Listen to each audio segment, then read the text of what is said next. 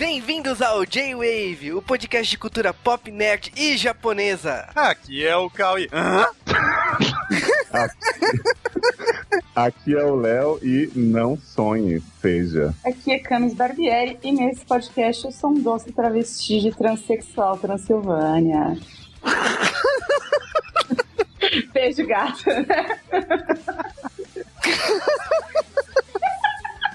Aqui é o Juve. Damn it, Janet.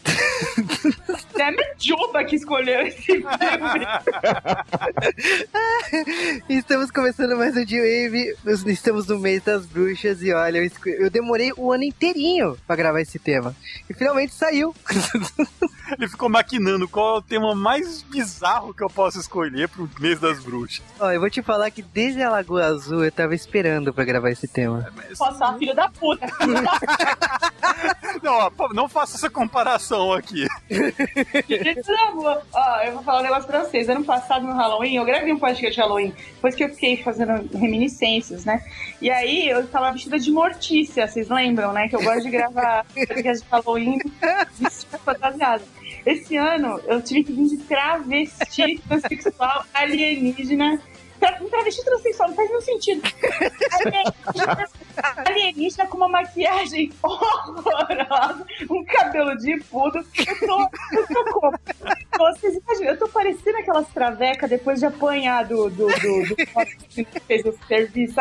Não recebi nem 20 reais, gente. Tá demais o negócio hoje. Decadência. Olha, o problema é que você tá falando das suas roupas. O problema é que, eu tô, de acordo com esse filme, ninguém se escapa. Não, mas Ah, assim, eu, peraí. tenho uma, eu tenho uma dúvida. Eu quero saber se vocês estão fantasiados também, estão usando a cueca do Brad. Não, a gente tá de rock, tá aí reclamando de ser travesti. A gente tá aqui com essa delícia dourada, né? Mostrando quase tudo. Mostrando tudo. Tô vendo a bola de todo mundo aqui. Como assim? Nem no filme. Tipo, Olha, o problema é que, tipo assim, pelo menos o cara tá em forma, né? Do nosso lado aqui no podcast tá tudo em forma de bola, né? Então, não é uma coisa muito sexy. Você tá mostrando muito mais do que você deve. Ah, tá mostrando mais bolas do que o cara do filme, né? Isso é um preconceito seu, porque esse filme, o Rock Horror, ele é amor livre, é gostar de todas as formas de amor, de, ah, sabe, tudo, não tem esse preconceito, entendeu? É, você, tá sem, você não entendeu o filme, eu estou percebendo isso. Olha, esse filme é muito polêmico, o Rock Horror Picture Show. E, eu, como eu falei, eu quero trollar todo mundo, então, pra continuar esse mês das bruxas, eu trouxe esse filme, né? Eu sei que o Cal tá xingando profundamente, eu sei disso. Sim, é bom. Vai ter Não Juba, sabe que eu e o Léo a gente comentou, né? A gente falou, pô, é Halloween, e o, e o Juba quis fazer gostoso virou travessura, mas ele partiu direto pra travessura, só sacaneou a gente. não teve a parte boa, não. Ganhamos nem um pirulito pra gravar esse podcast. Mas beleza, então, apresentando vocês, você já sabe, a nossa diva aqui do G-Wave, a Camis. Pois é, né, gente? Estamos aqui e eu não sei o que a gente vai falar desse filme, não. eu desconfio que vai ter comentário depois falando assim: ah, vocês não gostam de nada que vocês comentam. Vocês só falam mal dos musicais. porque-" É, a gente vai falar mal sim. Com isso. E também o Léo. Ah, eu tô aqui repensando seriamente essa história de aceitar convite às cegas do Juba, que é sempre um- uma aventura, uma emoção. Ele fala assim, o tema é tal. Não, tipo, ele fala assim, o tema foi citado em Glee. Eu pensei, porra, Glenn Close, Gangues de Gato, qualquer coisa mais ro- rock horror, eu nunca imaginei. Jamais. O pior, Episódio favorito do Léo, não tem noção. o pior é que eu, eu sempre faço o convite pro Léo e pra Camis assim, ah, então, a gente vai fazer aquilo. E tipo assim, a Camis normalmente se toca. Dessa vez ela não se tocou. Tanto que o Léo falou assim: hum, o que, que pode ser? Eu mandei uma lista pra ele. E ele disse que lembra vagamente, mas que ele apagou da cabeça dele, porque ele falou que você nunca ia fazer isso com a gente. Aí eu falei: eu vou confirmar. E quando você confirmou, eu falei: Léo, nossos maiores medos estavam corretos. Mas beleza, depois de tudo isso, vamos direto para os Correios.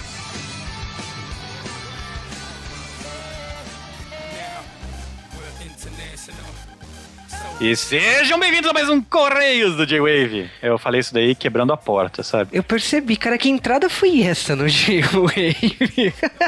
Mas estamos começando mais uma semana aqui no J-Wave, nesse bloco Correios. E segundo podcast depois de O Iluminado, né? No nosso mês das bruxas. E as pessoas realmente gostam de Iluminado, exceto aquelas pessoas que nunca viram o filme. O que significa que quem viu o filme, é um- numa amostra, 100% gosta desse filme. Isso é verdade. E quem não gosta, sei lá, não viu o filme, dormiu. Ou não gosta do Jack Nixon, sei lá.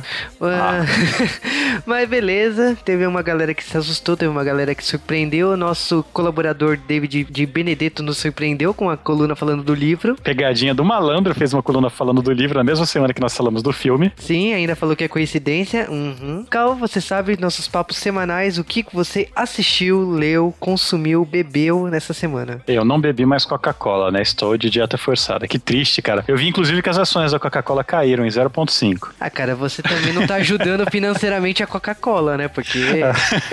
Mas, como nós falamos esse mês, nós vamos socar o que nós recomendamos em Halloween apenas, ou temas de terror. E dessa vez eu vou fazer uma recomendação meio bizarra. Vou recomendar um RPG, na verdade, um e-mail, né? Eu vou recomendar o RPG Call of Cthulhu, que é um dos RPGs de terror mais fodas que tem. Não falo daquela versão horrível pra D20, a versão da Chaos, o mesmo. Só que, como vocês não vão achar esse RPG no Brasil, vamos então pro segundo melhor RPG de terror do mundo, do mesmo tema, o Rastro de Cthulhu. Caras, Call of Cthulhu, Rastro de Cthulhu, RPG de terror e investigação sobrenatural. São RPGs legais que os personagens de vocês, conforme eles vão ficando mais experientes, eles também vão ficando mais malucos, insanos, perdendo contato com a realidade. É uma experiência totalmente diferente de jogar qualquer jogo de RPG que vocês provavelmente já jogaram. Recomendo, Rastro de Cthulhu vocês acham facilmente em livrarias. Vão atrás disso, comprem esse jogo, joguem, vocês vão se divertir muito e vão se assustar também, é muito tenebroso. E você, Jubo, o que você recomenda de tema do mal essa semana? Cara, de tema do mal, eu recomendo um filme bom, um filme engraçado.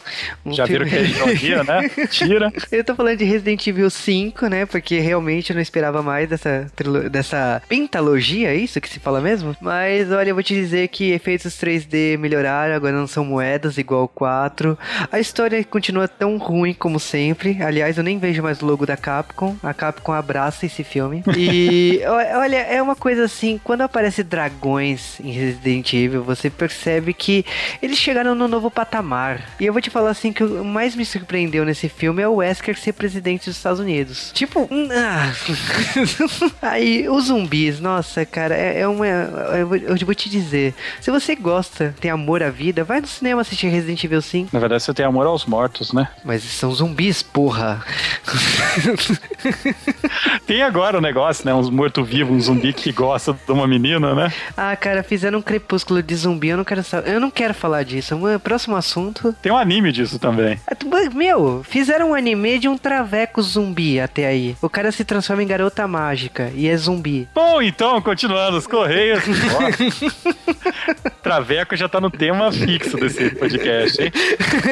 é, porque realmente travecos são protagonistas de muitas obras aí, né? E vamos mandar uns abraços esta semana, começando com um abraço para o Francisco, Abraço também para o Lionel Freitas, também pro Titarnaski, para o Kleber 373. Para o Ícaro Stand, fazendo serviço de comunidade Audiowave, postando a cena mais clássica do filme lá no YouTube. Opa! Abraço também para o Freud Flintstone Abraço também para o Dr. Gore, aquele macaco louco. e loiro, né? Tá lógico. Porque macaco de respeito tem que ser loiro. É uma obrigação, né? Água oxigenada tem que ser usada. Ele não tinha voz do seu Madruga? Opa, lógico, a dublagem do Spectrum é, é do SBT, né? Tem que ter voz do Chave. Também um abraço para o Hector do Fogo, para o Rony Pedra. que estava nesse podcast e ele percebeu Shone. Será que alguém mais percebeu? Teve, eu, eu recebi comentários no Twitter. Abraço também para o Psycho, amigo do Cal. Também pro Thiago Machado, que escreveu basicamente as crônicas do J-Wave, né? Cara, ele fez um fanfic, né, do G-Wave, né? Foi a primeira vez que recebemos um fanfic. Você sabe que o Marvin, não confundir com o Mave, ele é doido pra acontecer isso, né? Fanfics do J-Wave. Ah, cara, eu tenho medo. Mas enfim, abraço também para o Vinícius CMP. Também um abraço para o Charles Serrato. Abraço também para o Diego Samar. Abraço para o Garou. Abraço para o Zé Sérgio. Também um abraço para o Mestre Bet, vulgo Buga. Abraço também para o Rafael Smoke. Que é fã do Rony. Abraço também para o Adalba. Também o Adalba foi outra pessoa que falou um monte de obras do Dia das Bruxas, né? Não o filme do Van Damme, é primeiro de abril. Ah, cara, ele também veio me falar que Super Mario Bros, né? O filme pra mês das bruxas, né? Cara, não, né? Abraço também para o Fábio. Também para o Bilo Zumak. Sim, que sugeriu temas como a Era do Gelo e o Akiba Ranger. Cara, Ranger tem pedido pra caramba, só porque a gente falou que não quer fazer, né? As pessoas não viram Ranger de verdade, né? É, eu também, eu também acho, porque eu vi o primeiro episódio de Akiba Ranger, tipo, eu não consegui ir pra frente. Eu achei nerd demais pra mim. E olha, que eu, sou, e olha que eu sou nerd.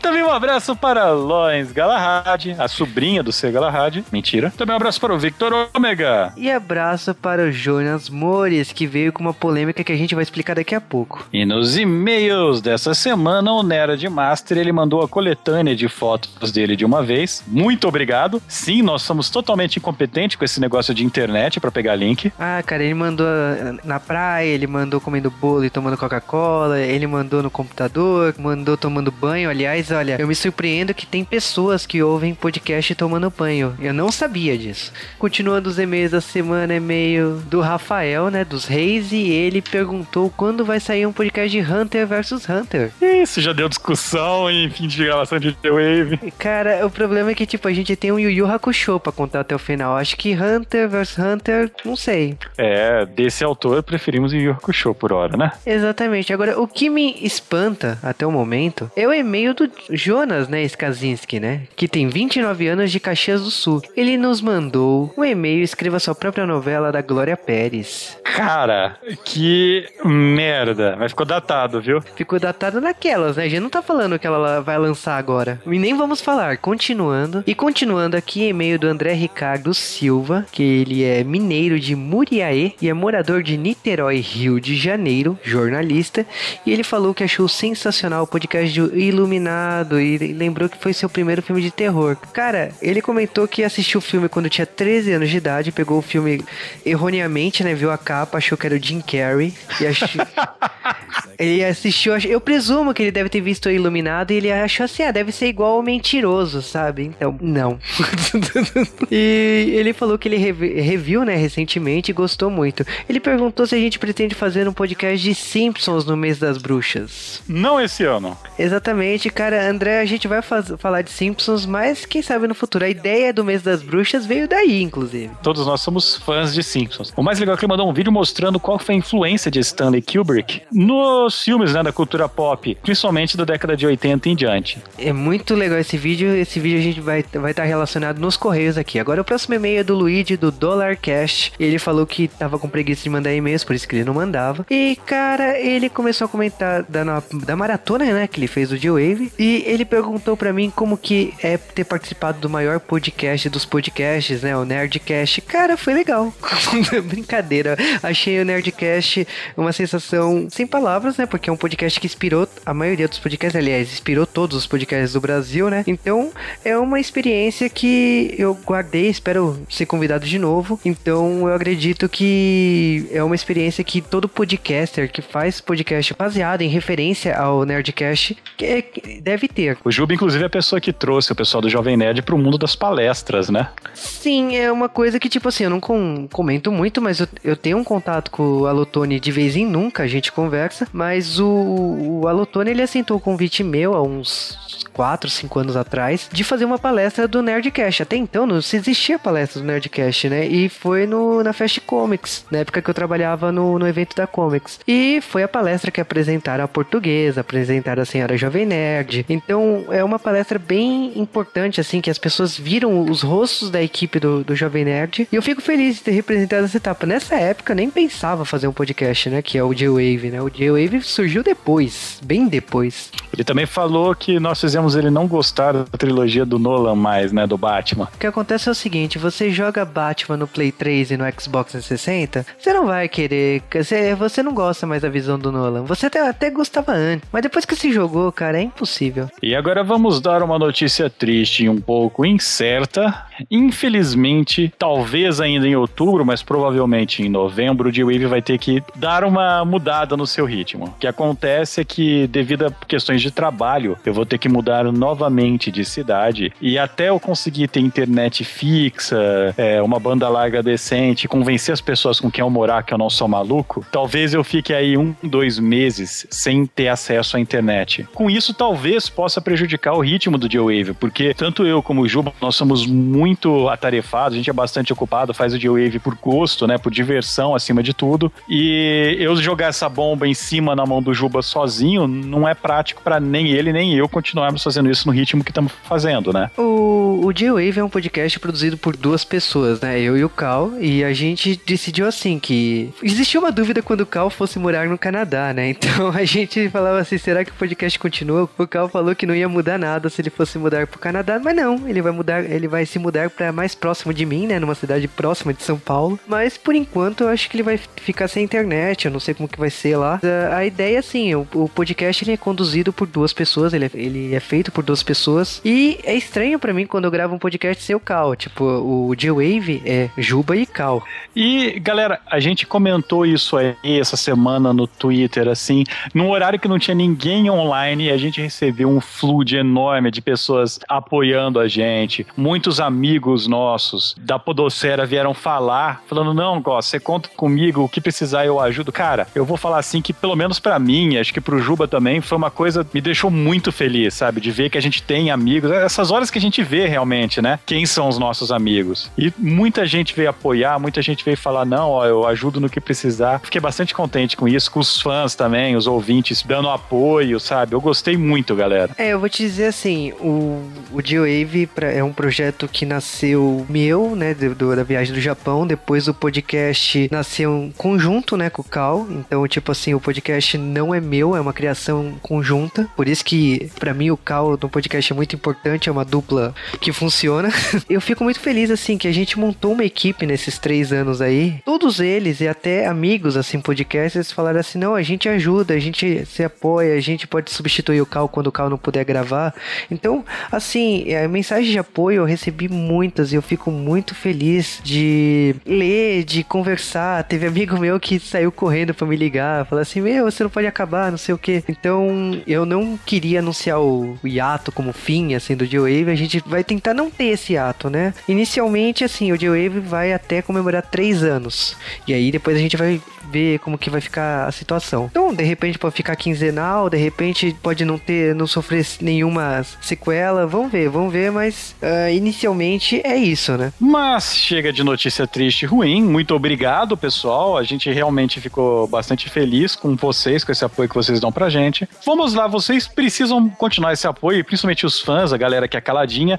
Mande-nos e-mail para jwavecast.jwave.com.br. Fale o que você achou do podcast, fale o que você achou da vida. Mande fotos. A galera que manda foto ouvindo J-Wave. Galera, vocês fazem o nosso dia. Sério. Mandem fotos ouvindo J-Wave. Exatamente, eu acho que é uma das grandes diversões ultimamente, porque o podcast, ele anda, ele é produzido graças ao feedback de vocês. E quando vocês mandam fotos de onde vocês estão ouvindo o nosso trabalho, que a gente ficou a semana toda bolando, gravando, editando e tal, pô, é uma felicidade enorme. Lógico que tem lugares que me surpreendem, como tomar banho, né, ouvindo o podcast. Mas, meu, na maioria maioria das vezes eu sinto inveja, porque tá correndo Não. na praia de Copacabana, tá correndo em Maceió. São lugares, tá andando de balsa, né? Em Santos. Então, você vê lugares assim que você nem imaginaria que a pessoa tá lá levando o seu podcast ouvindo. Então, é uma diversão muito grande de ver isso. Então, continue mandando fotos. A gente quer mais disso aí. É você aí que tá ouvindo a gente no meio da rua, indo pro trabalho, parado no trânsito, no ônibus. Principalmente agora todo mundo tem smartphone. Tira o teu celular do bolso, tira uma foto de onde você tá, fala, estou ouvindo J-Wave, manda pra gente por e-mail, no Twitter. A gente adora isso, galera. Por favor, continuem com isso. Também vocês podem falar com a gente no Twitter, em arroba JWavecast. Todos os participantes desse podcast, eles estão lá no, no post, vocês só clicam no botão e vocês estão seguindo a pessoa no Twitter. E aproveita que você está no post e comente, participe do nosso flood semanal. Coloque lá suas ideias, seus comentários para todo mundo ouvir. Exatamente. Então vocês também sabem que 3 mil curtidas é podcast de Sailor Moon pelo poder do Prisma Lunar. Também vocês sabem que se a gente ganhar no Top Blog, sai podcast de Pokémon. Ainda falando aí, tem uma notícia semana semana que surpreendeu todo mundo é o retorno de Patrine, né? Patrine vai aparecer no Kamen Rider novo.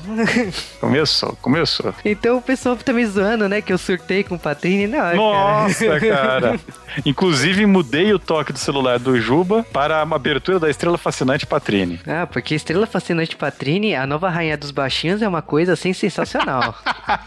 é, transformação cósmica. A Associação dos Cabeleireiros pode te perdoar, mas a Patrine não vai te perdoar não, cara. Oh, vamos deixar o Juba surtando sozinho. Se nós vamos para a página inicial da iTunes Store Brasil também, nós vamos rolar uma eleição para ver que tema que vocês querem que saiam. E não adianta vocês só votarem. Se vocês não tiverem um comentário com o nome de vocês lá na iTunes Store Brasil do Joe a gente vai ignorar os seus votos, viu? Só a galera que votou. Exatamente, então cinco estrelinhas e faça um review, comente. Ah, gosto do G-Wave por causa disso, gosto do G-Wave porque fala de Escreve lá, filmes ó. toscos. É, exatamente. Escreve lá, gosto do Joe porque o Cal é gatinho. Uhum, nossa, vai chover comentários assim, aham. Só homem, né?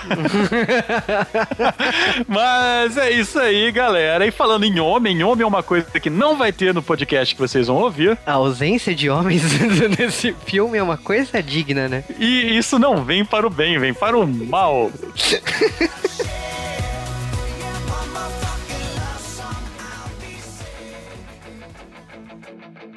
It's astounding.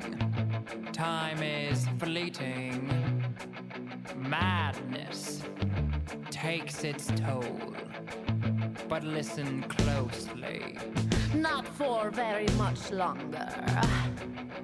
I've got to keep control. E antes de falar desse filme incrível, temos que falar das curiosidades de produção desse filme. Incrível não é bem a palavra, sabe? Vamos falar que um filme que teve entre os, os candidatos a protagonista, Mick Jagger, é um filme que tem sua relevância. Eu vou te falar os filmes que Mick Jagger fez, e aí você me fala se ele é relevante, porque não. Caramba, cada merda que eu escuto. Mas vamos lá. Começando que o roteirista desse filme é um dos personagens desse filme. Olha só, a gente tá falando de Richard O'Brien e ele fez o Riff Raff. Inclusive, falando do Riff Raff e da Magenta, né, a irmã do Riff Raff, eles aparecem no começo do filme, na porta da igreja, com uma certa pose, né? Essa pose é do quadro American Gothic, que é referenciado e tem até no filme uma versão desse quadro que é possível ver. Pra quem não reconhece esse quadro, esse quadro é aquele que tem os dois fazendeiros de frente pra uma casa, sabe? Um homem e uma mulher. E tem todo o desenho animado dos anos pelota, você já viu isso, cara. Qualquer, qualquer brincadeira de alguma sociedade antiga, eles usam essa referência. Agora, ainda falando assim, o braço do Dr. Frank, né, tá tatuado Boss. E na sua coxa direita, 4711. É, porque ele tá zoando como se fosse o perfume, né? A linha de perfume. Olha só, eu não tinha me tocado a tal fato. Eu sou chique, velho. É importante falar que esse filme foi proibido na África do Sul. Estão certos eles. Até então o filme tinha visto por 250 mil pessoas, mas o Conselho de Censura do país não permitiu depois disso. Porque é uma putaria que não tem fim. Cadê o Stunts aqui? Dá tempo de chamar ele? não tem peitos aqui, pelo menos não os que ele gosta. Originalmente o filme foi gravado em mono, né? Quando o filme foi remasterizado nos anos 90, algumas músicas foram redubladas para ser relançado em estéreo. Originalmente, a abertura do filme, com a música Science Fiction Double Feature, ela teria clipes de filmes clássicos de ficção científica. O produtor do filme não gostou disso, ele achou que ia sair muito caro para pagar os direitos e sugeriu, ao invés disso, vamos usar dois lábios. E nós vamos comentar muito sobre esses dois lábios. Até porque, né, trocar tudo isso por os lábios é, então. É curioso aqui que o Steve Martin fez teste para o Brad. Steve Martin, sua carreira foi salva. É curioso aqui que uma das cenas né, da música The Flower Show com a Susan Sarandon e o Barry Botwick, é, enquanto o Riff Raff aparece, né, ela acaba tropeçando e dá pra ver, noti- tipo, notável no filme. Lógico que o filme tem muitas coisas, né, então você talvez não perceba isso. Aí, uma coisa questionável é a habilidade das pessoas cantarem nesse filme, mas o fortão do filme estranhamente canta bem. Isso é porque o ator não conseguia cantar e tiveram que contratar um cantor de verdade para dublá-lo. É curioso que as- nas apresentações da meia-noite, enquanto esse filme era exibido, o- os clientes também vinham com adereços, né? Os, os telespectadores, né? Então, jornais, lanternas e coisas do tipo, né? E, cara, falando ainda disso, né? Numa sessão da meia-noite, um- uma pessoa que foi convidada a se retirar porque tava fazendo uma algazarra e tal. Essa pessoa, no final, era o Tim Curry. Foi acusado de ser um impostor, né? Ele falava, sou eu, sou eu. Acabou tua carreira também, né, Tim Curry? Fez esqueceram de mim. A personagem Columbia, ela não só representa o nome da empresa Columbia, como ela também é o próprio logo da Columbia, com cabelo curto e tudo mais. Os lábios do filme são da Patricia Quinn, a Magenta. Ela aceitou o papel porque ela ficou fascinada por essa música da abertura, né, o Science Fiction Double Feature. Ela ficou chateada quando ela descobriu que não era ela quem iria cantar, e sim o Richard O'Brien, o Riff Raff. O set de filmagem desse filme não tinha banheiro e, e cara, não- tipo assim, era precário, né? Faltava Tá orçamento. explicado. É. E aí, no caso, a Susan Sarandon reclamava direto pro chefe do estúdio e tal. E bom, quando ela fez a cena da piscina, ela pegou uma pneumonia. Vale lembrar aqui que a Susan Sarandon e Barry Bostwick são os únicos americanos nos papéis principais desse filme. o estúdio ele ofereceu um dinheiro maior ao Jim Sherman se ele, em vez de usar autores bizarros, desconhecidos, usasse músicos famosos para fazer a sua adaptação. Mas ele não quis. Eles ofereceram então, falaram: ó, pelo menos tenha os atores principais como americanos e a gente te libera o dinheiro. E ele fez isso. Vale aqui lembrar também que esse filme tá cheio de símbolos. Então, o, tem um escudo, né, grifo que representa a Warner Brothers, tem uma águia que representa o- a Republic, né, te- tem o antigo símbolo da RKO, tem a Columbia, como o Cal já falou. Então, tem, sim, tem vários símbolos aí. Tem um globo laminado que remete a Universal Pictures. Vincent Price, ele foi oferecido o papel do criminologista. Ele não aceitou. Muito bem. Ele preferiu fazer thriller anos depois. Porque, bom, coitado. Vale lembrar também que a Broadway teve né, o musical desse filme, né? E ocorreu em 10 de março de 1975, estrelado pelo Tim Curry. É, o Tim Curry, a Patricia Quinn e a Neil Campbell, que são as duas mulheres que trabalham na casa, elas também faziam parte, né, desse musical original. Exatamente. Vai lembrar aqui que o musical só foi apresentado em 75 e depois ele voltou lá em 2001. Sem o Tim Curry, por favor, que ele tá muito gordo, né, velho? Cara, quando esse filme comemorou 35 anos em 2010, teve uma apresentação especial, né, em Los Angeles, e contou com a presença dos atores Matt Morrison e Lee Michelle da série Glee. Eles foram o Brad e a Janet nessa versão. Tivemos o George Garcia do Lost, né, que fez o Ed, o Lucas Gabriel, né, que é do High School Musical, que fez o Riff Raff, o a Melora Harding do The Office, que interpretou a Columbia, e a maior surpresa, assim, foi o Julian McMahon, que fez o Dr. Frankfurt, que ele é do Nip Tuck, né? E vai lembrar aqui que o Tim Curry e o Barry Bushwick, né, que foi o Dr. Frank e o Brad do, do filme, né, eles aparecem durante essa representação aí de homenagem aos 35 anos. Vale aqui lembrar também que o Jack Nixon e o Danny DeVito, eles fizeram o papel do criminologista. Caraca, dois vilões do Batman do Tim Burton, Sim, dividindo um papel digno do Batman do Tim Burton. Tá mais pra Joel Schumacher, né? Cara, é uma mistura dos dois, né? São- Agora, Né? vai- é, vale aqui sim, lembrar também que o filme tem várias citações da Flash Gordon, inclusive na letra de abertura, e que esse filme é homenageado em várias obras. Então, o seriado Glee, na segunda temporada, no quinto episódio, tem um episódio focado nesse filme, como também a Britney Spears em 2011, né? Ela fez um, um clipe em referência também a esse filme, que é Hold It Against Me. Que é curioso aqui, quando esse filme foi exibido nos Estados Unidos em 75, passava um curta-metragem chamado Within and the Wolves, que é do Sam Raimi. Esse curta-metragem, ele, na verdade, anos depois se tornaria The Evil Dead. E agora vamos direto para o nosso podcast. Imaginem dois beiços vermelhão cantando agora.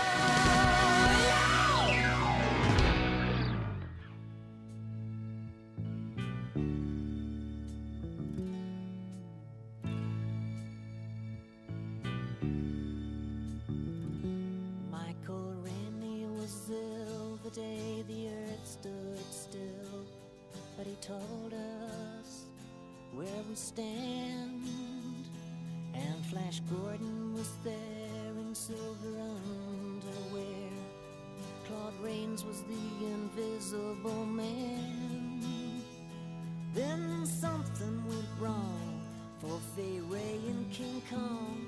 They got caught in a celluloid jam. Then at a deadly pace, it came from outer space.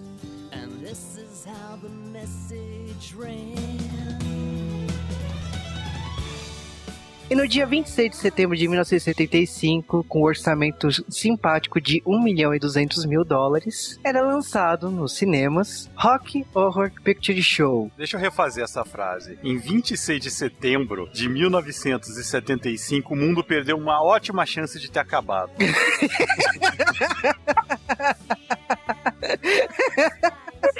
Eu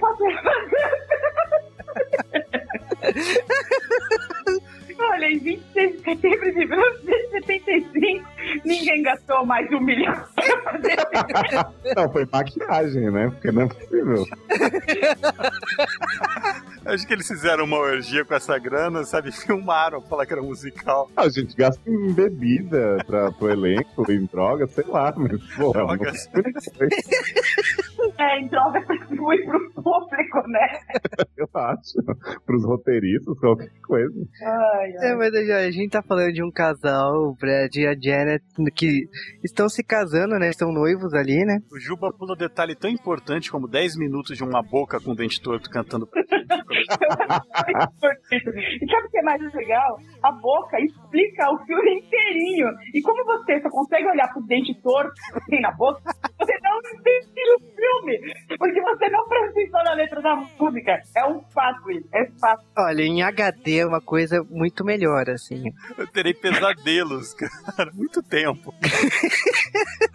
Aí, Pesadelos odontológicos, cara. é se bem que nesse filme não dá pra afirmar nada. Muito esse gênero em rock horror, tem que entender É, isso. é todo mundo de todo mundo. Eu entendo isso, mas sei lá, né? Agora, o Juba falou que tem essa cena desse casal, né? O Brad e a Janet. E eles começam a cantar no meio de um casamento barra funeral, certo? É, porque é um casamento, não um cemitério. No meio do cemitério, que é um lugar bom pra fazer um casamento, né? É. E eu quero que todo mundo preste atenção em todas as pessoas que estão nessa cena, porque são Uhum. os únicos figurantes do filme. Que são as mesmas pessoas que vão estar no castelo. Mas Melhor ainda, você vê o Tim Curry lá atrás com os, sei lá, os funcionários dele vestidos de funcionários da igreja, da capela. Pois é, né? A gente realmente não tinha um milhão pra gastar nesse filme, então a gente tá reciclando o elenco em todas as cenas, né? Mas sabe o que eu, que eu vi que essa cena mostra bem? Antes de começar o podcast, eu tava achando que essa cena não era necessária, mas agora eu entendi. Porque assim, a gente passa o filme todo achando que o Brad e a Janet foram corrompidos por aquela sociedade louca, não sei o quê. Mas na verdade, os filhos da puta já tentaram roubar o brilho da noiva, né? Que era amiga dele, Verdade. cantando aquela canção linda no meio da festa. Tipo, os coitados mal saíram da igreja, os dois já estavam lá, tipo, holofotes em mim, holofotes em mim. Eu falei, gente, filhos da puta mereciam tudo que aconteceu com eles. Não, sabe o que eu achei engraçado? É que nesse começo do filme dá a entender que o Brad não quer casar de jeito nenhum. É, porque o amigo fala assim, ela pegou o buquê agora tu se fudeu. Aí ele fica com a cara mó assim, "Ah, é mesmo. Aí daqui a 10 segundos ele tá cantando pra ela, casa comigo, Janet, te amo, Janet. Eu, gente, como Janet, Janet. É, e aí, e, aí você fica assim, mas como assim, gente, né? E a Janet é a Susan Sarandon, que canta maravilhosa. Eu não tenho o que falar. Não, eu fiquei pensando assim, eu falei, porra, na boa, sério, assim, os Estados Unidos é um país onde os caras valorizam pra caramba esse negócio do ator ser multifacetado e cantar, dançar, sapatear e fazer tudo ao mesmo tempo e tal. Mas eles podiam ter pego alguém que realmente fizesse isso. Porque não fez nenhum sentido pra mim, né, e tal. Até depois, quando ela faz uns peitinhos, ela tá até bem, se você for Aliás, analisar, mas nessa cena, por que que enquanto tá casando, tá, tá o, o Tim Curry de costas pra todo mundo em cima da, da escada? Vocês repararam isso ou eu só que tenho muito tempo nas minhas mãos? É aquela coisa da semiótica, né, Cal? Pra é mostrar semiótico. como ele estava além daquilo, sabe? Tipo, ele estava de costas pra eles, assim, tipo, cagando pra aquilo tudo, porque depois ele ia fazer coisa muito melhor do que aquela festinha no cemitério. Eu acho que a gente tá brincando de mágico de Oz, né? Então, de repente, não é tudo. não faça esse paralelo, por favor. Eu- Mágico de Oz. Aí nós temos um musical no filme, um pouco bizarro, mas até aí já vimos piores, não tem problema. Já Não, mas é- né? Não, não, não é como se tivesse a Cher nesse filme, né? É, mas, não, mas pra quem começou com uma boca no começo do filme, eu acho que assim, tudo pode acontecer. E depois desse casamento aí que eles ficam brincando e tal, ah, já entra um certo personagem que é o narrador pra, pra gente, né? Uhum, importante, né, Juba? Porque ele é um criminologista, né? Qual foi o crime, né? Foi o filme. Eu virei, eu, eu virei assim, falei assim, mas ele é criminologista, por que ele tá narrando o filme? Aí depois que a gente soube que a gente fez uma ligação que é uma coisa que acontece lá na frente, eu não quer dar spoiler ainda. Aí eu falei, ah, tá, é porque tal pessoa, né, aconteceu tal coisa. Aí eu comecei a entender porque um criminologista está narrando um filme sobre extraterrestres que tem um castelo fazem orgias. Então, Sensacional. a gente tá falando assim desse casal que vai visitar esse doutor, né? E acaba que o pneu do carro do Brad fura, né? Eles vão pedir ajuda pro castelo e olha, eu vou te dizer que se eu visse o que eles viram assim que eles abriram a porta do castelo, eu teria virado as costas, não teria esperado a música acabar e teria ido embora. Mas não. Não, você não teria ido embora na hora que você chega na portão e tá escrito assim, mantenha distan- distância, entre por seu, sua conta e risco. Tem uma placa, cara! eu tenho um reflexo mental. Sempre que eu vejo a Susan Sarandon num carrão, andando assim no final de estrada, eu quero que o carro continue acelerando, sabe? Ah, Camila Luiz, eu tô sentindo a comparação. Seria uma boa escolha. Mas o que eu acho legal nessa hora que eles estão chegando no castelo é que tem tudo quanto é clichê de filmes de terror, assim, né? Tipo, Corcunda, essas porra todas. Só que muito piorado, né? Porque é tão. A maquiagem e o figurino são tão. Seria kit a palavra, pra usar uma palavra bem pau no cu? E você fica assim. E eu não sei o que seguir. Eu sei que quando tá nessa hora, tem uns musicais bons, vai. Eu não quero malhar. Por que, que tem motoqueiros entrando atrás deles, correndo a milhão no Castelo do Mal? Porque foi tudo planejado. Olha só, o, o, o, o, o grande vilão, não sei se é vilão, herói do filme, é uma coisa meio. essa dualidade, né, que é esse filme. Ele tá na igreja planejando já tirar o cabaço do casal. Gente, isso é uma lógica no, no, nesse filme. Aí ele, ele chama os motoqueiros fantasma, que são todos os extraterrestres que trabalham lá com ele, amigo dele, pra furar o pneu. E aí as pessoas têm, não tem outra opção a não ser andar até o castelo, no meio da chuva, e cantar uma música sobre folhas que caem. E, e luz, né? Tem muita luz, sempre tem uma luz. Essa música romântica não é uma das coisas mais descabidas do filme. Mas o filme Não. é todo. Não, o filme é inteirinho descabido, não tem nada mais, sabe? Acho que Não. o final é a coisa mais descabida.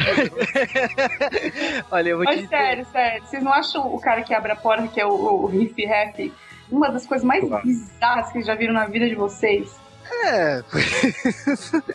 Não, cara, vou te dizer que já vi muitas coisas estranhas, mas eu acho que tudo se resume a esse salão. Eu nunca vi tantos seres Gente, estranhos. mas esse, o cara que abre lá tem uma cara de galã de posto de gasolina, velho. Tem cara de estrador. De Não é, não é? E ele tem uma vozinha fã, sabe? Que não dá pra explicar. É uma coisa. É, não, é sensacional. Esse cara. Ele não é nada. É pior é a mulher lá que tem uma boca que cabe, sei lá, um sapato inteiro dentro depois. A Magenta, a irmã dele? É. Caraca, eu também só fui descobrir que a minha era irmã dele porque eu fui ler depois na Wikipédia. Eu não sabia. É, essa mulher precursora de tudo que é filme do Tim Burton, porque eu tenho certeza que ele sempre faz o papel da Helena Bonham Carter baseado nessa mulher. Eu mas- acho, eu acho, eu acho. Nossa, Ah, ah, é, é, convenhamos que a atriz é muito parecida, eu acho. Cara, eu acho legal que eles entram no castelo, esse casal todo pudico, né? E aí chega lá, ah, então, vocês estão tudo molhado, né? Umas pessoas que eles não conhecem começam a despi-los ali mesmo. E eles, tudo bem, ok, vamos lá, né? Aí fica o cara, aqui a cueca desse cara. Ele até tava bem, assim, visualmente falando, pra década de 70. Um visual até tava aprazível, digamos assim, pra uma pessoa que hoje em dia deve ter morrido já. E. Tô brincando, gente, mas deve ter uns 70 anos, homem, hoje. A gente, eu não tinha nem nascido nessa época, eu fui nascer 10 anos depois. Imagina que ele ia estar morto. Pô, se ele já tinha uns 40 anos, né? Não sei. Ele tá lá com uma cueca que eu juro pra vocês, eu nunca tive visto um design tão arrojado de cueca. Aerodinâmico, né? Porque assim, sério, é, vocês estão. Pode achar que não é, não é importante isso, mas é. E quando vocês forem assistir o filme, eu tenho certeza que todo mundo vai ver esse filme. Óbvio, que vocês têm que ver. Se eu vi, vocês têm que ver e passar pelo menos passei. É como assim, né? Tipo, passe pra 30 pessoas. Você, é tipo chamado, se você não assistir, você morre, sei lá. pra você ter uma ideia da idade dele, ele é o prefeito em Spin City, então calcula. Nossa. Caraca, é mesmo? Agora você falou que eu visualizei. Gente, ele mesmo, ele tá com cabelo bem branquinho, Spin City já, inclusive, não tá? Eu acho que ele morreu já, deixa eu ver. Não, ele fez gripe o ano Tá passado, vivo, tá passado, tá vivo. vivo. É, não, deu, não deu essa sorte ainda, mas. Nossa, e aí você fica. Nessa hora você não consegue desgrudar o olho da cueca dele. Porque você. porque eu juro a vocês, gente, você fala assim, ah, cueca branca é uma merda, não sei o quê. Mulherada que anda reparando muito em cueca, essas coisas, mas essa é um troço que vocês não imaginam. Eu não sei descrever o formato. Eu não sei. A lingerie da moça lá da Janet, né? Tá ela tá com um sutiãzinho lá de paninho, aqueles bem sensuais, né? E uma sainha, pra não mostrar o resto. Mas tá ok. Agora a cueca dele, né? Porque a cueca dele é de cintura alta, né? Tipo, Cara, é engraçado que só tem cueca mesmo, pano, na parte do pinto, né? Porque em volta é meio transparente, eu não sei. Ah, enfim, deixa pra lá. O filme é tão bom. É de longe a coisa que mais incomoda nessa cena, Camis. Porque aí tem o Tim Curry cantando. Então, é porque aí. Não, mas e o musical que começa a dona falando, falando do. Como é que é? Daquele lá do, do passinho pra frente, passinho pro é, lado. ela, do. Essa música é muito legal, mas ela não tem sentido nenhum, né? Tipo, tá solta ali no filme. Eu acho que essa é a melhor música do filme. Não, é boa, mas tipo, tá numa cena que não tem nada a ver. É, mas é uma música que é tão importante que ela tem um bis, não, né? Que ela... Espera um pouquinho. Você falou que a música tá numa cena que não tem nada a ver. Qual música que você tá falando? Acho que todas desse filme. Não, Time Warp. Não, é porque assim, os caras estão chegando no castelo e aí de repente eles querem introduzir a trama da viagem no tempo. Porque por algum motivo eles acham que isso é importante. Só que não rola isso em nenhum ponto no filme. Mas eles querem introduzir que tem essa ideia da viagem no tempo. E aí eles começam a cantar Time Warp, né? Vamos na dobra do tempo, bababá, não sei o quê. E tem as dancinhas, põe a mão no, no quadril e dá um passinho pra frente, passinho pro lado. Dança do melocotão, algo assim. é um movimento pélvico que deixa todo mundo louco, né? E eu acho legal que o criminologista vem mostrar a coreografia passo a passo, tipo Gangnam Style, que tem agora, as pessoas ensinando. Tem o criminologista ensinando como você pisa, como você põe a mãozinha na cintura. É verdade. Eu acho que é uma intervenção de narrador, observador, muito im- importante. Porra, que eu tô falando, cara. Mas olha, falando Acho que o aqui... pior é aquela mulher cantando com aquela voz de periquito, né? Qual delas? A Colômbia. A Colômbia, pô. Nossa, a Colômbia- tem uma voz que, assim, mexe com a minha frequência cerebral, cara. Porque é tão fina, mas tão fina. Giz raspando na lousa, sabe? Isso! Não, isso porque a, a, a, a Janet, né, a Susan Sarandon cantando, já é algo assim que é tipo a pita. Sabe a pita de cachorro? É, eu sei bem que é o meu tom de canto. Então, é falsete, aquilo é muito ruim. meu, é, o plot tá lindo até agora. Não, tá muito bom, porque você vê, a gente tá conseguindo botar algum sentido. Aí vem a cena de quem, né? Que a gente vai conhecer o melhor personagem do filme, que é o vilão, mocinho, mocinha, que vocês Mocinha. É, que você, olha, você não sabe dizer a sexualidade desse ser. Aliás, assim, seria um paralelo com o Frank, no Dr. Frankenstein, mas não dá pra saber porque a apresentação desse personagem é uma coisa fora de série. Se assustou, né, Juba? Fala a verdade. Não, não, eu vou te dizer que a primeira vez que eu vi esse filme, quando esse personagem se apresentou, eu não sabia o que ia acontecer. Não, peraí, Juba. Tá me dizendo que você viu esse filme mais de uma vez? Não, eu assisti, Puta merda, viu? eu assisti três vezes na minha vida. Caralho! Amor próprio, você já ouviu falar? Ele já ouviu falar porque ele viu já três vezes o Rock Horror, que é um filme sobre amor. Se vocês não notaram. Amor próprio, amor putaria, amor tudo. Tem todos os tipos de amor em Rock Horror. Tem am- amor de irmão, porque Ah. o Rick Rack come a Magenta no filme. É, gente, tem incesto, mas não é crime, porque eles são extraterrestres, então no, no país do planeta deles pode. Entendeu? Mas sabe o que é engraçado? Tipo, antes do Frankenfurter se apresentar mesmo, ele tá lá na cena do Time Warp, fala pra galera mó de boa e de repente falam assim. Vamos para a torre, que o cientista tá, tipo, vai apresentar a grande criação dele. Aí eu pensei, porra, vai apresentar outro personagem, né? Aí volta a pessoa que tava na cena anterior de mim aí, beleza? Tipo, como se fosse novidade. Não entendi isso. Não, e o É- elevador é então- sensacional, né? Porque ele sai também. Oh, mas uma coisa eu vou falar pra vocês: eu louvo o esforço desse homem aí do Tim Curry em andar com aquele salto o tempo todo, como se não fosse nada. Porque eu não uso aquele salto que ele usa. Ah, mas ó, Bom. ele, ele aparece com uma roupa de médico assim normal. Você acha ok? Tipo, Não, ser normal. Não, eu achei. Eu, eu, eu confesso que eu. Achei normal, tipo, não tem nada Aí, normal. aí, no momento não, que ele. não, não, vou te Peraí, peraí. Não. No momento que ele abriu aquilo e revelou ser um traveco, assim, começou aquele musical que ele se apresentou e tal, eu falei, nossa, tipo, eu não acredito. aí aí eu- começou o musical em si. E a ideia original do filme, entre umas curiosidades aí, é que o filme seria todo em preto e branco até aqui, né? Porque a câmera daria um zoom na boca dele e na hora que a câmera voltasse ficaria colorido, né? Nossa, que ideia revolucionária, Você hein? vê, né? Mostrar que o Frankenfurter traz a cor pro mundo. Bonito. Filo- A filosofia de vida dele colore o mundo, né? Isso. Eu acho que o que ele traz nessa música, assim, essa, essa juventude transviada, sei lá o que eu posso é, falar desse, desse cientista, assim. Aliás, é cientista, a cientista, não sei o que dizer. É que ele, é- ele apresenta nesse musical, assim, o, a visão de mundo dele, né? Como que é a sociedade a partir do ponto de vista dele, né? Poético, Juba. Muito, nossa. É, ele- a gente não sabe se ele é um é um travestista ou um cientreco, né? é uma traveca com travesti, é uma loucura.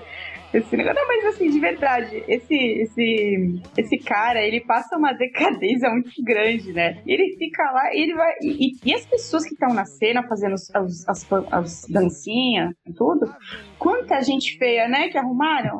Parabéns. Olha, eu vou te dizer que Eu vou te dizer que as roupas, assim, são. é, É tudo terno com, uma, com uma, alguma cor berrante, né? E tem até uma senhora de cabelo colorido dançando, mostrando o que seria moda hoje em dia, né? As senhoras de cabelo roxo, assim. Sim, é verdade.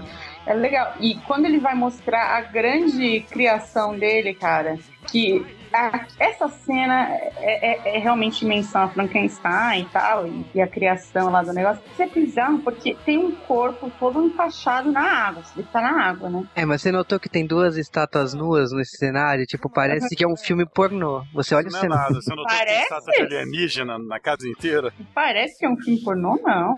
Imagine onde já seja. De repente, começa a. Eu gostei que foi uma coisa assim bem colorida, né? Hum, entendam como quiserem.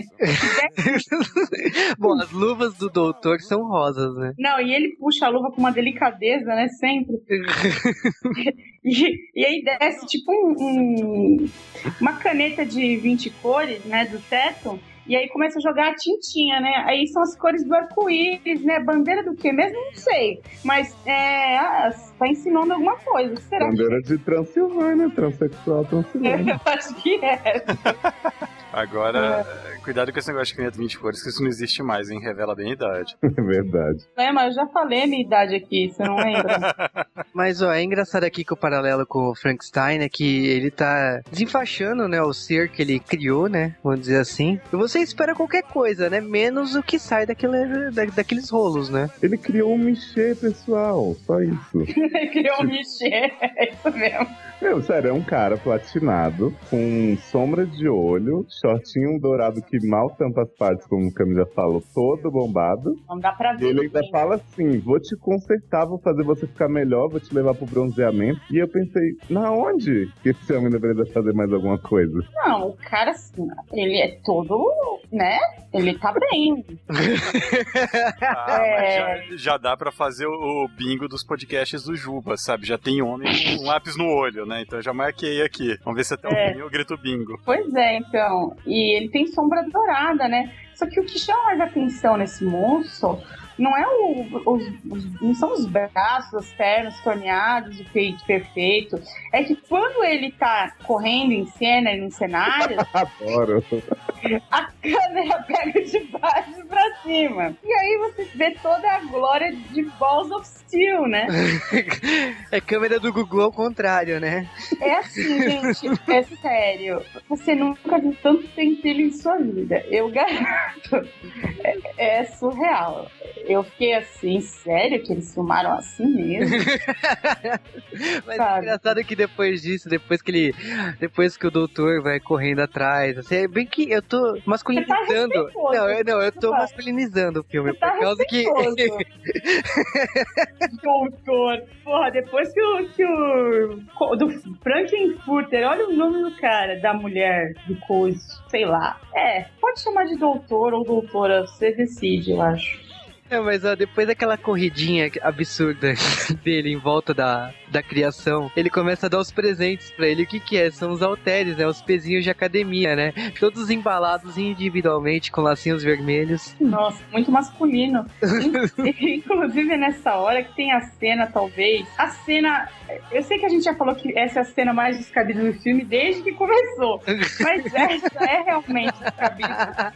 Porque de repente eles falam assim: ah, então não sei o quê, porque é o Ed. Aí, de repente, um, do nada, um motoqueiro surge de uma parede que tem gelo e ele quebra a parede, a parede com a moto. Ele chega cantando e, e andando de moto no cenário. E você tá falando, "Ah, o quê? Bacana, né? Quem é esse cara? O que vai acontecer? E aí, do nada, do nada, do nada, o doutor, doutor o, o, o doutor Frankenfruten lá, Fruten, agora que o doutor Franken, Agora que eu percebi, ele pega o cara, ele- é o que? Uma machadinha que ele usa? Uma, uma marreta? É uma marreta que ele dava pra... O que que eu achei desse motoqueiro é que ele é o precursor do Book, né? Dos Power Rangers, né? O cara parece muito o Book, né? Exato, parece o Book. E aí eu não entendi porque ele tinha morrido. Mas aí eu fui ler, né? Porque eu tive que ir atrás de literatura sobre esse filme. Que diz que ele mata o, o, o Ed, que o nome do cara é é Ed, né?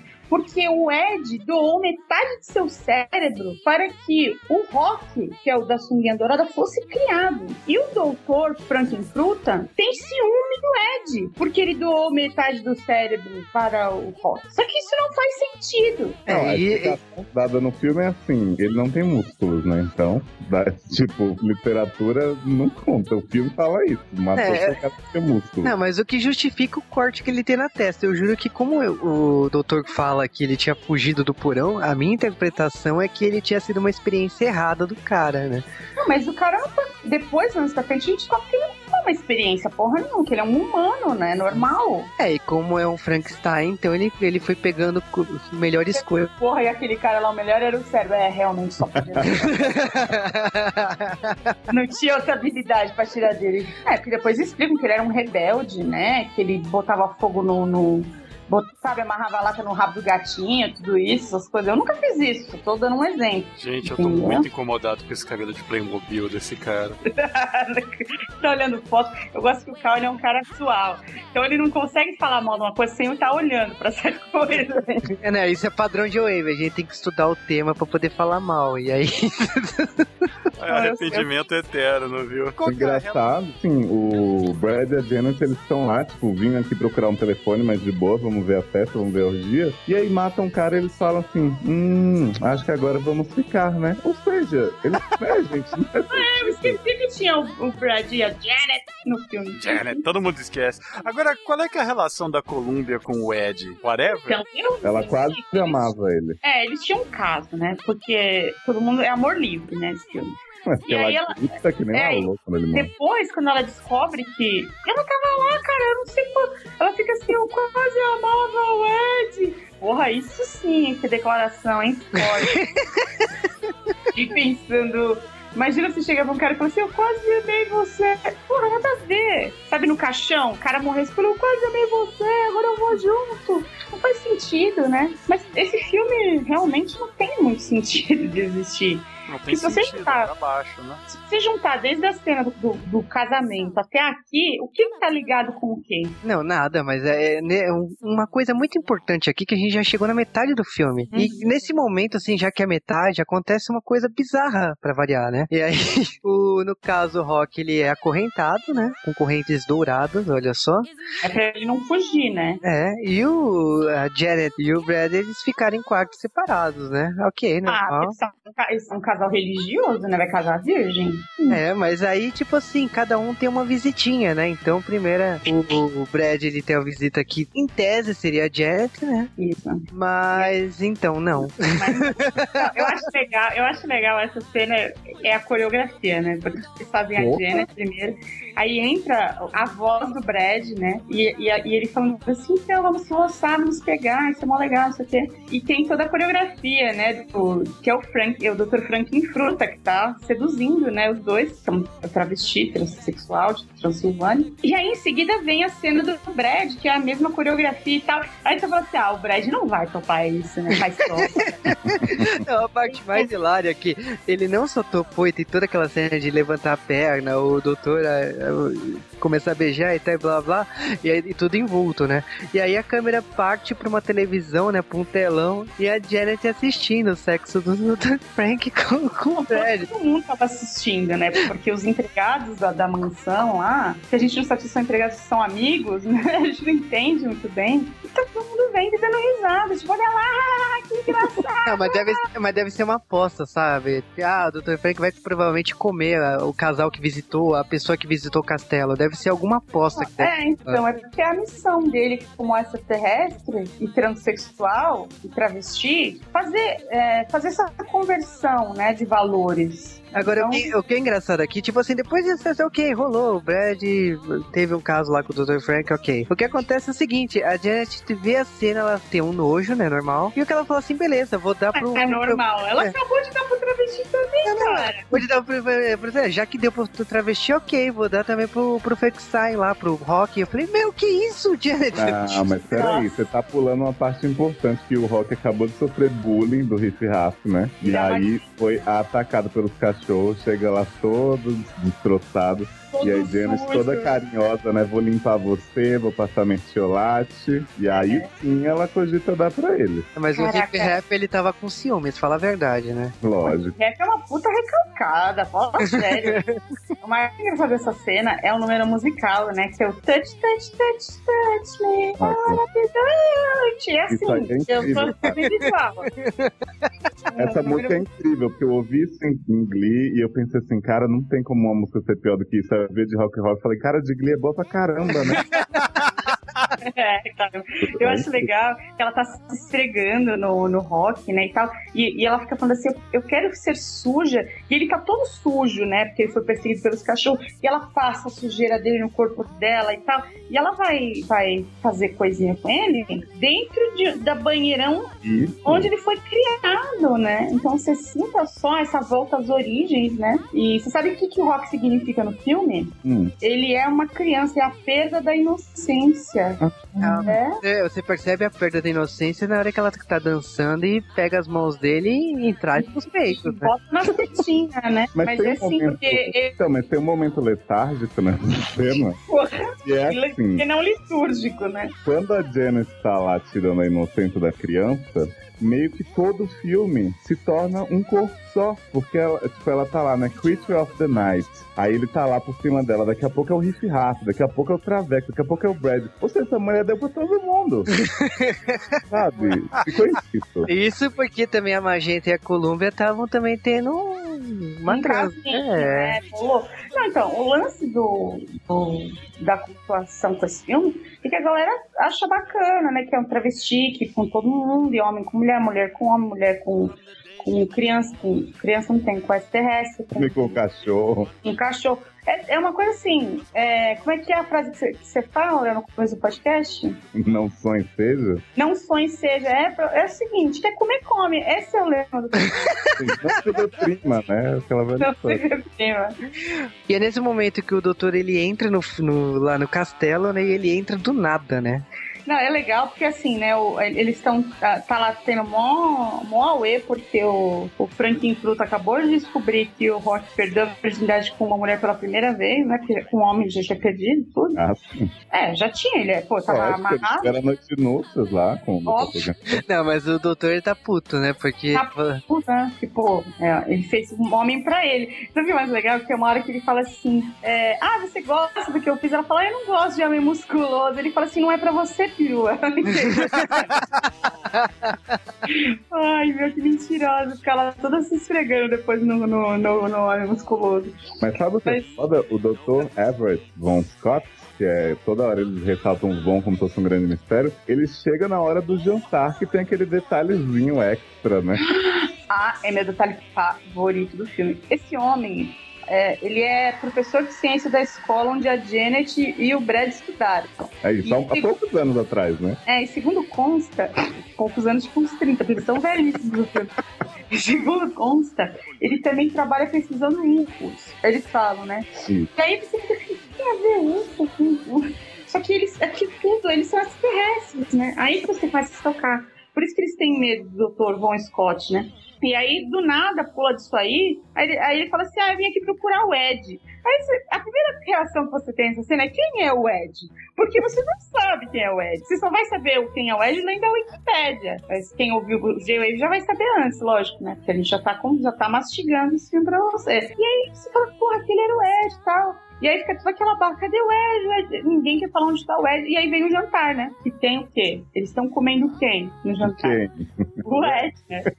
Eu tenho essa teoria de que eles estão comendo o Ed, cara. É, Até porque, né, o Dr. Frank, ele tá lá com a faca elétrica Isso. em 1975. Faca elétrica. É, e Isso cortando ainda, a... cara. Tem. uh, Todas as senhorinhas de 80 anos usam.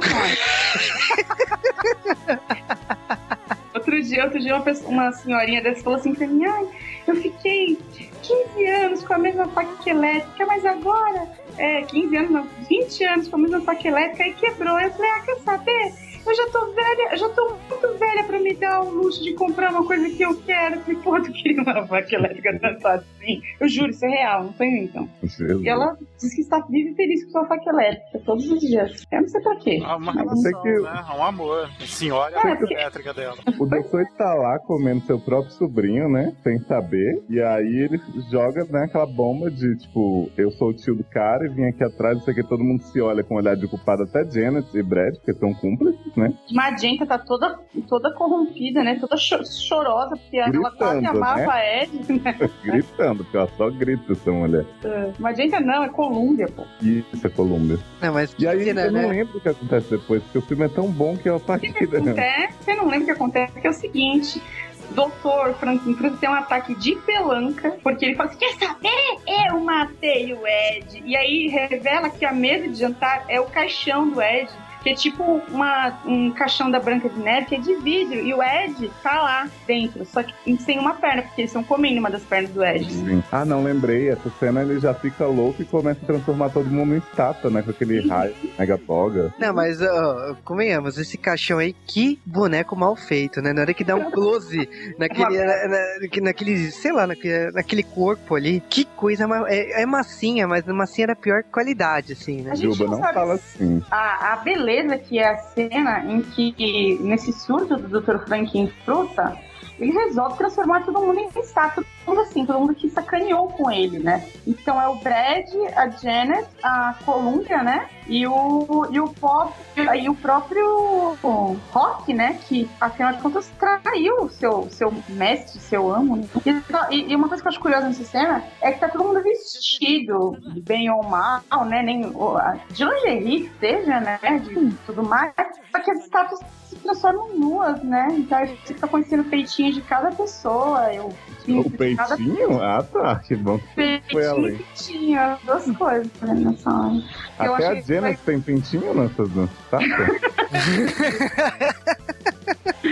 Ai. Mas olha, Caraca. esse raio aí é meio constrangedor, né? Meio bondade sua, hein? É um laser, né? Eu acho legal que é um laser, né? E aí é tipo, putz, como. Sabe clipe do Ahá nos anos 80 que tem uns, uns negócios. É tipo aquilo, só que um pouco pior. É um porra muito ruim. O Carl não tá nem comentando porque eu acho que ele tá dormindo. Não, eu- eu tô reassistindo a cena que eu tô indignado por ter visto isso uma vez na minha vida. Tá vendo pela segunda vez. Exato. Tô indignado. Mas não fica mais indignado ainda com o quanto é estranho homem de, de quinta, quinta liga. Ai, gente, olha, É eu Quinta esqueci o Liga. nome. Não, não é só quinta liga, é Cortete. Não é estranho Ah. homem de Cortete? Meu, Pô, mas você percebeu isso nessa cena só? Não, todas, mas é que é, depois aí vem um, um musical, né? Mais focado, e tá todo mundo assim. Ah, peraí, peraí. Não, peraí, Camis. A gente tem que falar assim, até então, só o Dr. Frank usava corpete. Aí chega no momento do filme que então, tá chato, vamos colocar todos os personagens usando isso. Não só compete, como salto e meia ração. Você vê o que é fetiche, né? Um filme que foi feito porque o diretor doente, seja lá quem seja essa pessoa, queria ver todo mundo de.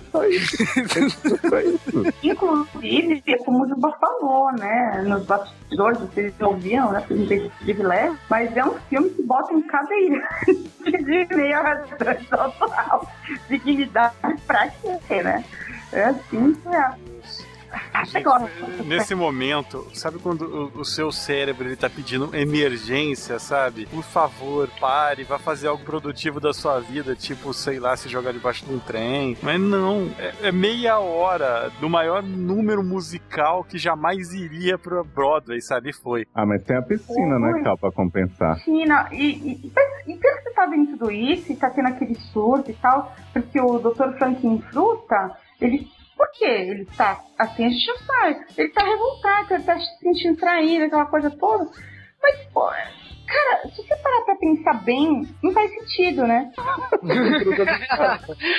né? Como o filme inteiro, mas só que hum, é, eu tô tentando explicar, eu não consigo Eu explicar. acho que assim, eles estão lá dançando, falando que aprovam um estilo de vida subitamente, né? Só porque estão naquela situação travestido. Aí, tipo, cai na piscina, amor livre, todo mundo se pegando. Tem uma cena que o povo começa a mergulhar e cada um beijar as partes por dentro dos outros. É lá embaixo. mesmo. e nessa cena embaixo da água você vê mais bolas, mais. Porque eu, é, eles estão com calcinha e pinta-liga nessa cena, né? Os, os rapazes e as moças. Então você vê o, o peitinho da. O peitinho da tava bom. Não sei. Quem teria que dar, dizer isso é o Stunt, né? Que geralmente fazem. Não, o Stunt não tá aqui. É, não Ele ia tá. xingar muito se tivesse gravado isso. Caralho, ele ia xingar muito de ter gravado. Pode ter que ter visto. filme. Ele não ia gravar, com certeza. com certeza, ele não ia gravar. Mas, sei lá, né? Eu só sei que depois de, de- de duas horas de musical você não entende porque fez dentro do negócio, o, o Riff Raff e a Magenta, com o penteado, ele fala assim: então, é o seguinte, a gente é ET e agora nós damos putaria porque o seu estilo de vida, Dr. Franklin Fruta, é muito extremo pra nós, gente? Muito extremo, tipo, eles estavam na mesma, fazendo as mesmas orgias, e eles eram, tipo, empregados. O cara, um era mordomo, a outra ficava lá na salinha de controle, aí do nada, não, a gente assumiu o controle da situação. Como que isso aconteceu? Quando? Não, mas ó, isso é mudança de plot a la Caminhos do Coração. Ah, não sei se eu nunca vi isso, então. É, né? Então, é mudança de plot assim. Então tava rolando uma redenção, o doutor tava magoado e de repente ele transformou, vamos dizer assim, que ele transformou tudo em uma cópia similar a ele, teve toda aquela orgia, aquela pegação toda na piscina. Aí, então tá chato, vamos mudar o plot. Aí quando tem essa invasão alienígena, né? Então tá chato, você é um cara que tem um desvio sexual muito grave, então tá na hora de acabar É você. qual nós, que somos irmãos e nos comemos, não compartilhamos. Isso. mas, mas eu gosto da, da ficção científica nessa cena, de todas as explicações, né? Tipo assim, temos um raio que vai mandar vocês para tal espaço no tempo. Aí a Jane, ah, então nós vamos pro planeta? Sim, exatamente. Isso faz todo sentido. Como assim? É sensacional, cara.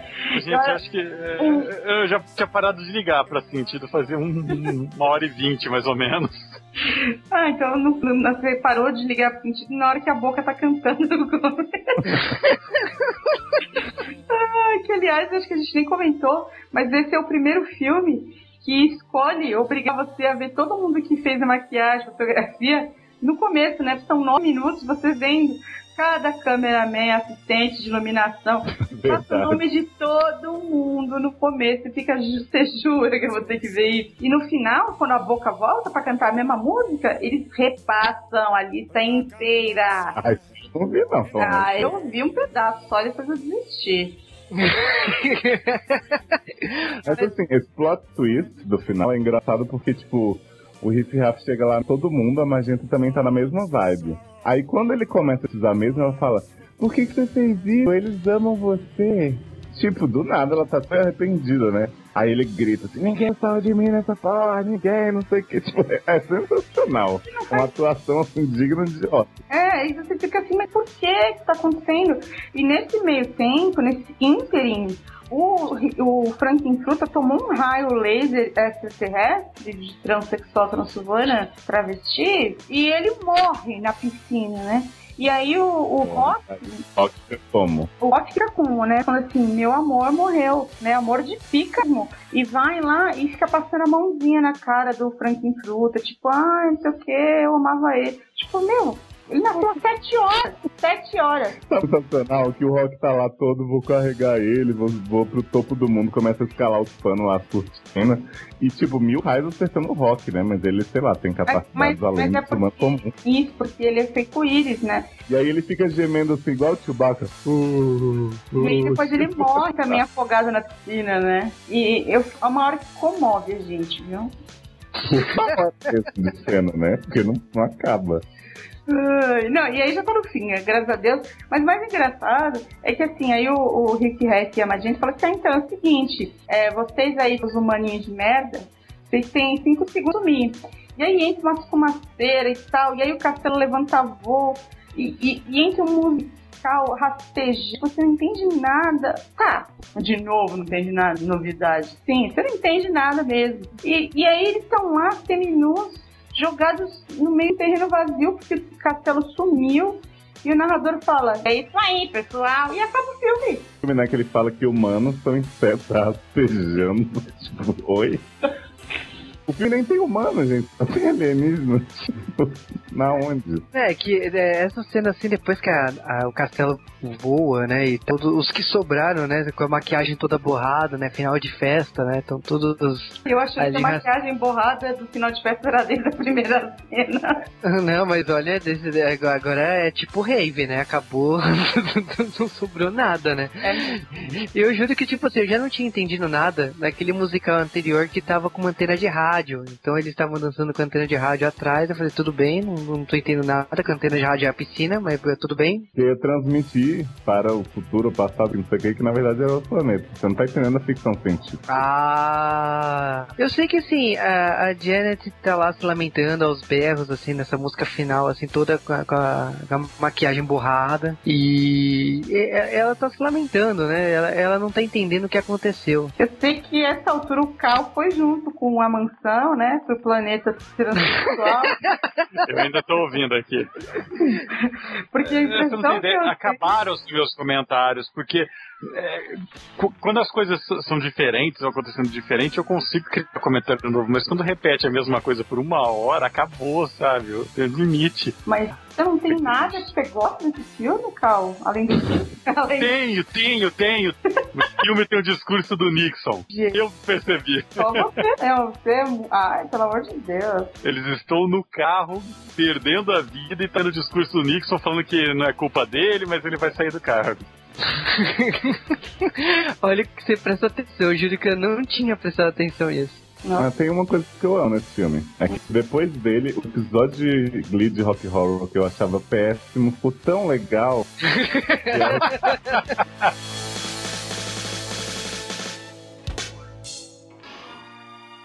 Hey, Janet, Yes, Brad? I've got something to say. Uh huh. I really love the skillful way you beat the other girls to the bride's bouquet. Oh, oh Brad. The Rock Horror Picture Show é um filme que até agora, apesar desse podcast, não sei sobre o que foi. Eu não sei o que, que aconteceu. Mas, volto a dizer, tem o discurso do Nixon. Se vocês gostam ou não do Nixon, assistam. E, cara, eu não sei porque que o Juba faz isso. Eu falarei no final desse podcast. Assim, né, gente? Geralmente, quando você não gosta de um filme que é meio pedante, meio cult, assim, as pessoas falam que é porque você não entendeu. E eu vou admitir que eu não entendi Rock Horror.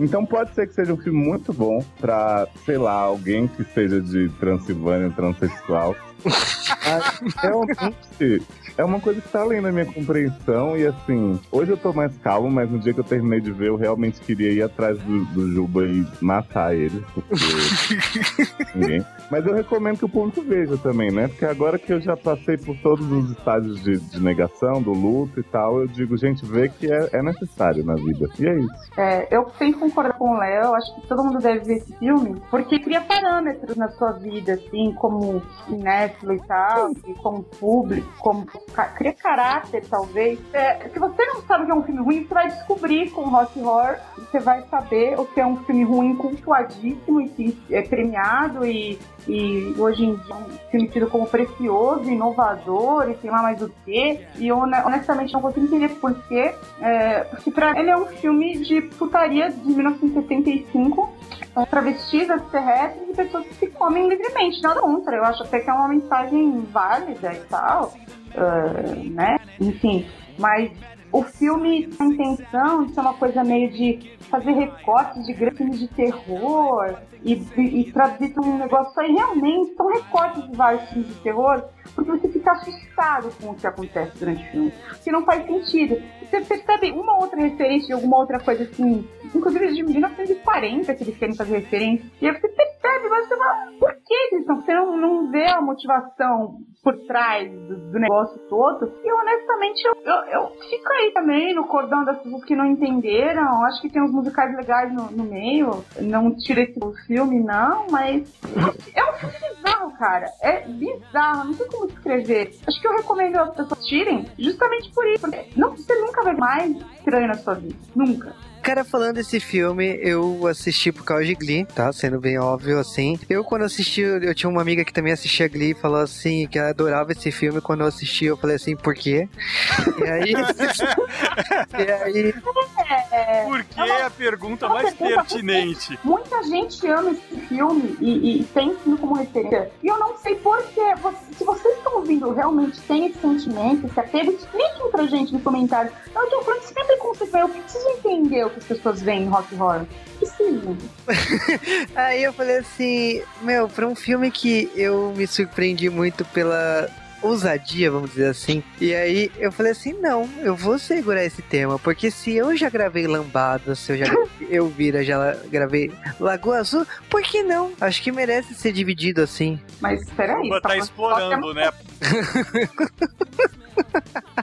E eu acho assim, tem gente que gosta, tem gente que não, mas é um filme que é curioso e que é tão exótico que eu acredito que o pessoal deve estar curioso pra ver, né? Pelo menos eu acho que, no mínimo, no mínimo, a pessoa vai querer ver o trailer disso no YouTube. Exótico. Cara, usou a palavra certa. E tu sabe o que que é exótico, né? Dragão de Komodo. Dragão de Komodo. Será que tem tipo um vídeo resumo de Rock Horror em 10 minutos? Que aí seria útil. Ah, mas né? eu acho que 10 minutos é até muitos. É. É. Mas o importante, Gilberto, que você falou assim: tem gente que gosta, tem gente que não, mas tem gente que entende. É. Eu acho que as pessoas ficam com vergonha. Não, você não gosta porque você não entendeu. É. Não, mas assim, de verdade, eu não tenho vergonha nenhuma de admitir que eu não entendo qual é a moral desse filme. Gente, mas tecnicamente ele é ruim, sabe? Já machuca isso a gente. Ah, mas um milhão e pouco gasto no filme, né? Peraí, tecnicamente. Como assim? Não, cuidado, cuidado. Tem Efeitos especiais de raio laser maravilhosos. tem muito Ah, filme aí feito com grana de pinga que é melhor que esse aí. Ah, mas, ó, peraí, peraí. A, a gente tá falando de um filme que até hoje é exibido na Alemanha. Até hoje as pessoas acham gente prendendo família em porão na Alemanha. Qual que é o teu argumento? Eu tô triste que o Cal não cantou nenhuma música desse filme. Também. Eu, eu não me identifiquei com as músicas, não deu, cara. Mas o seu timbre é igual ao do Frankenfruta. Então, mas é por treino isso daí. Você toda tá uma piorando. técnica, tem toda uma técnica pra chegar nesse nível. Eu sei. Mas nem o, o Time Warp tem o movimento pélvico que você se identificou.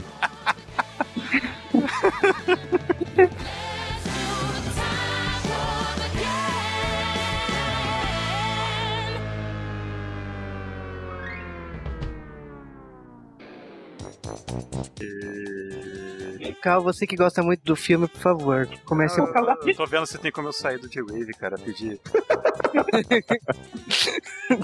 Pior é que hoje não tem nem muito como marcar o pista como tô gravando tal qual, cinta liga e meia arrastão, faz barulho, né? Aí eu assisti 10 minutos de filme. Eu falei, ah, vamos ver se é bom. E vi só a cena do casamento, aquele musical. Eu falei, ah, beleza, né? O filme tem, tem potencial. Fechei o filme e falei, como, como atrasou, depois eu vejo. Rapaz. Não, pera aí, eu vou repetir. As Tem potencial a minha tem, frase. Tem potencial. Não é, não é possível que vá cagar. Aí eu falei, calma. Eu, no dia seguinte eu converso com o cara, então você assistiu o filme, assisti. E aí, cagou? Cagou epicamente. E eu falei, nossa! Mas, Gente, Cal, o mas que é você esperava de um filme que casa as pessoas num cemitério? Não, e assim, a cena do casamento é de- tirada de outro filme, praticamente. Não tem nada a ver com esse filme, nada. Tipo, não precisava estar ali. Se começasse com eles no carro discutindo na chuva, tava a mesma bosta. Fazia mais sentido, é. Porque depois ainda aparece aquele o tio do Ed. Do nada, né? Essa história do Ed foi sensacional. Primeiro que eu falei, a hora que aparece o tio do Ed, eu falei, pra ele, quem é o Ed? ele falou assim, é um motoqueiro. Eu falei, ah, o Meat Loaf, tá. Aí vem ele, e ele é professor de esco da escola, professor de ciências da escola da Janet e do Brian. Bra Brian, Bra- Brian, sei lá. Aí eu falei, mas o que tem a ver o professor de ciências da escola tá em tá na cadeira de roda chegar no E essa história que o professor fazia um negócio de ficção científica com o Brad também, tipo, aluno na escola, eles faziam um estudo de viagem no tempo, de ET, de sei lá o quê. Eles não faz- uma máquina. Tipo, do Eu- nada. não, isso não é o mais impressionante do filme. O mais impressionante é eles terem achado um ator cujo nome é Bolo de Carne. Ah, Ué, isso mas é. Loaf é famosíssimo, né? Inclusive, tem aquela cena que eles estão juntando, eles estão comendo o Meat Loaf. Estão comendo Então. a perna do Ed. E, e- e, ao mesmo tempo é muito bonito porque eles estão comendo sob o Ed, o que sobrou, né? Que não foi assado ainda. Eu achei bem significativo. Eu não entendi porque eles fizeram isso, mas eu achei muito bom. Mas a gente ficou chateado que vocês não chamaram a gente pra cantar, né, Léo? Ah, é, porque a gente queria cantar touch, touch, touch, touch, Curti, porque o meu tom de voz é igual da Susan Sarandon, né? touch. A, a- a carreira dela ela caiu daquele desfiladeiro de carro depois, né?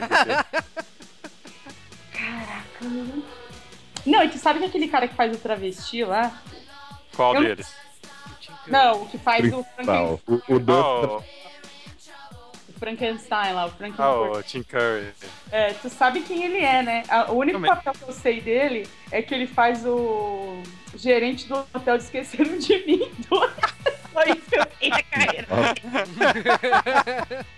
Ele é o vilão mais genérico que existe no cinema, sabe? Eu olhei, eu falei assim, com esse cara de algum lugar, eu falei, já sei, esqueceram de. Só isso que eu sei da vida dele. Ele É, eu fui, eu fui Ele ver alguns dos atores depois. Esse, o cara que faz o Rock mesmo, ele é tão relevante que a foto dele no IMDB é como o Rock, todas as fotos dele são assim. E ele fez um trabalho depois como guest do Imperador, ou seja, né? Cara que tem carreira. Mas se- todos os outros atores secundários aí, o, Mas, a galerinha que canta, acabou nisso também. é, mas a A- culpa do rock, lá do, do rapaz, não é dele, porque ele, ele mostrou as bolas no filme, né? Aí ficou difícil depois de conseguir emprego. Meu, dava pra ver tudo da sunga dele, assim, dava pra ver o negócio, os pelinhos da, da, da bola dele. Eu falei, o que, que é isso? Eu falei assim, não é nem HD, hein? Que louco. Gente, nós precisamos gravar esse podcast. Não tem história. Não, tem, é um travesti. Não tem história. E só. Eu não, não, não tem história. Não. não, não.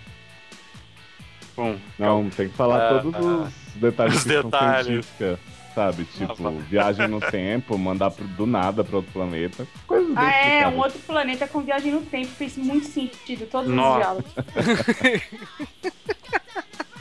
Ela fala assim: Ah, nós estamos tendo um, um problema de temporal. É, eu não lembro a, fase- a frase exata, mas ela tá falando que tava tendo uma disparidade temporal. Aí vira a, a Janet e fala assim: Isso quer dizer que nós vamos para outro planeta? Não, só quer dizer que você vai fazer uma viagem no tempo, seu imbecil. faz nenhum sentido isso.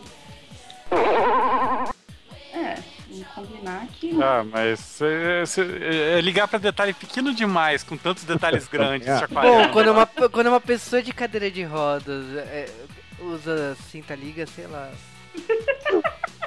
É o tio do Ed, né? Bom, nós vamos gravar. Vale lembrar a todo mundo, eu estou sem dormir desde segunda-feira. Eu tô feliz. Não. Então vai ser gostosa essa gravação. Vambora, que com sono é melhor ainda porque fala mais bobagem. Nossa. Não, gente, essa gravação provavelmente terá entre 40 minutos e uma hora. eu Ah, eu acho 40 minutos, cara. Depende do. Vai depender muito da, da nossa sagacidade em destrinchar os detalhes mínimos dessa obra, sabe? Não, não, vai ter, fica tranquilo. Eu faço É. questão de uma hora e meia falando dessa merda. Que eu tive que ver uma hora e quarenta, né? Ah, então vamos lá. Olha, Ah, tem a rouba a minha, ninguém rouba a minha. Eu sou um travesti. eu sou um dos travestis de Travesti, Transilvânia. Transexual, Transilvânia. Caramba. Eu, eu, eu falei pro Léo, duvido que o, que o Juba e o Cal vão querer essa frase. Se vocês quiserem, eu abro porque eu acho que vai ser mais engraçado. Ai, ai.